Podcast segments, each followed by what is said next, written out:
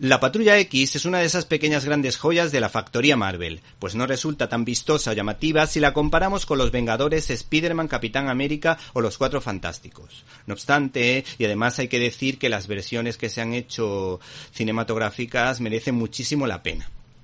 y por otra parte ese vivir como marginados de la sociedad los convierte en un producto diferente, pues Stan Lee tuvo la habilidad de hacerlo coincidir con la época en la que se consiguió la igualdad entre blancos y negros en los años 60 y 70 en Estados Unidos, lo que guarda cierto paralelismo entre los mutantes y los humanos cuando eso era un problema no como en la actualidad donde la demagogia en este sentido desvirtúa el problema del racismo en los Estados Unidos con unas televisiones dirigidas por los parientes del equipo de Obama y por supuesto por George Soros fomentando conflictos frente a un presidente como Trump bocazas y polémico que aunque tiene buenos gestos defendiendo la vida y haciendo una magnífica gestión económica toca las narices con sus comentarios imprudentes y maleducados y de alguna manera entre esos dos poderes pues se crea un caldo de cultivo